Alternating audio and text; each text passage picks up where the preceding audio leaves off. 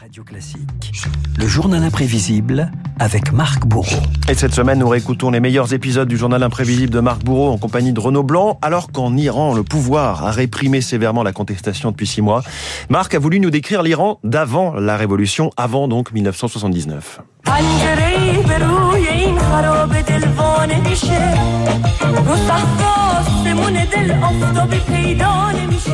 Chaque cœur a un monde et une histoire qui apporte le printemps. Voilà ce qui sortait des haut-parleurs de Téhéran dans les années 60-70. Vous attaquez fort le journal imprévisible. Ah mais oui, oui, oui. Écoutez, hein, l'époque des boîtes de nuit, du cinéma, des mini-jupes en Iran, un mariage entre tradition et modernité orchestré notamment par la reine Farah Pahlavi, l'épouse du Shah d'Iran, qui se présentait avant tout comme une femme, comme une autre. Je pourrais comparer cela à n'importe quel autre métier, doctoresse ou une architecte, qui devrait quand même se partager entre ce devoir de femme, de mère et en même temps son métier. Avec tout ce que j'ai à faire, je trouve tellement peu le temps de lire des livres et le peu de temps que j'ai, ça me remplit. Dernièrement, j'ai eu l'occasion de connaître euh, des poètes Aragon, Éluard et Prévert. J'ai été beaucoup, beaucoup impressionnée par leurs poèmes. L'ouverture de l'emploi aux femmes, d'ingénieurs à médecins, d'enseignantes à militaires, l'ouverture aussi à l'éducation, la culture, célébrée justement par la France, celle du général de Gaulle lors d'une visite d'État en 1963. La culture iranienne et la culture française sont essentiellement des cultures humaines, avec quelque chose qui nous est commun et que j'appellerais, si vous voulez bien, une certaine désinvolture. What you want, baby, what you need,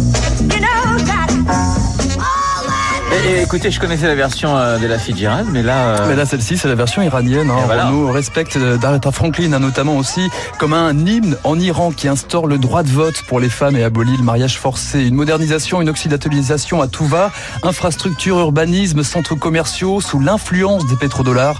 Le Shah d'Iran veut faire de Téhéran la vitrine de son pouvoir et en vanter les mérites devant les onze trônes. Ceux qui vous aiment disent que vous êtes avenant, spirituel, et d'autres personnes disent que vous êtes orgueilleux voire cruel Autant, certainement pas. Orgueilleux, peut-être un peu. Mais pour mon pays, pour ce qui a été fait, cruel. Mais c'est pas moi. Toutes ces organisations de l'État, c'est leur devoir de chercher qui veut nuire à ce pays et de les neutraliser.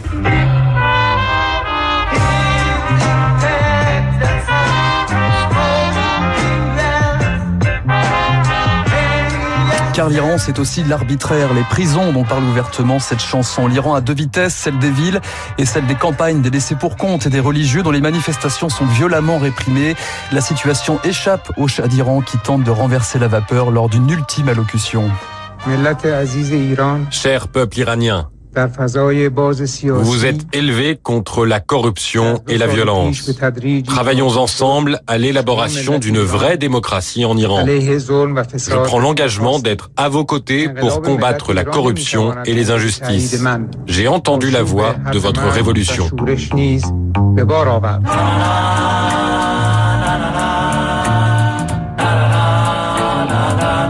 Quelques semaines plus tard, son opposant numéro 1 apparaît au grand jour. Rouhollah Roménie, début 79, le leader quitte Nofle le château dans les Yvelines, direction Téhéran après 14 ans d'exil. Le gouvernement iranien réuni en Conseil des ministres a accepté qu'un avion d'Air France transportant l'ayatollah Khomeini puisse atterrir demain dans la journée à Téhéran.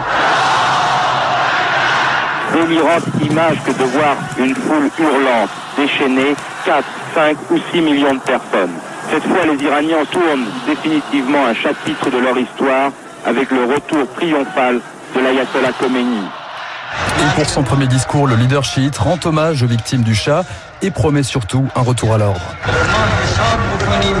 Nous devons réfléchir à pourquoi cette nation a expérimenté de tels désastres.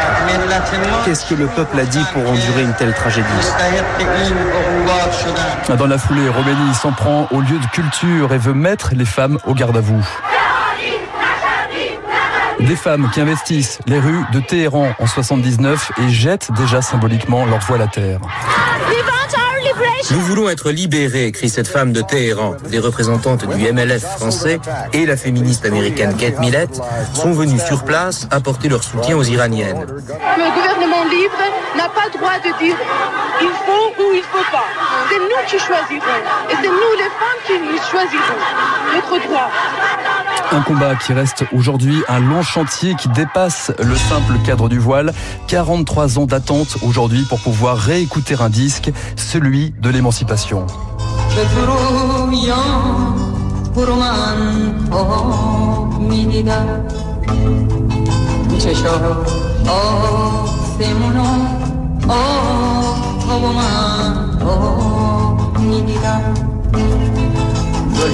Tiens, vous savez que les Français avaient construit le métro à Téhéran. Si vous allez à Téhéran, mais c'est un métro français. Et on l'avait construit sous le chat. Et malheureusement, évidemment, ils ne nous avaient pas payé. Donc, euh, quand l'ayatollah Khomeini est arrivé au pouvoir, les Français qui l'avaient accueilli quand même pendant euh, plusieurs mois lui ont demandé si on pouvait éventuellement euh, passer à la caisse. Et l'ayatollah nous avait dit, bah non, mais on vous remercie quand même pour cette technologie. Ah, le journal imprévisible, Marc Bourreau avec Renaud Blanc. C'est à retrouver aussi en podcast sur radioclassique.fr. 7h56, le décryptage dans une seconde. Stop au French, au French bashing. La France continue d'attirer les investissements étrangers. Pourquoi? Réponse tout de suite.